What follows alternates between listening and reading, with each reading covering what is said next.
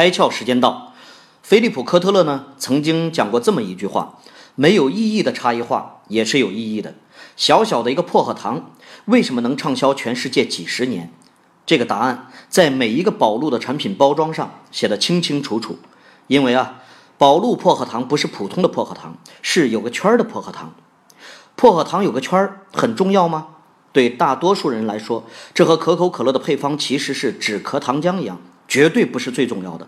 但正是这个不重要的创意，甚至是没有意义的创意，实现了在产品物质层面关键的差异化。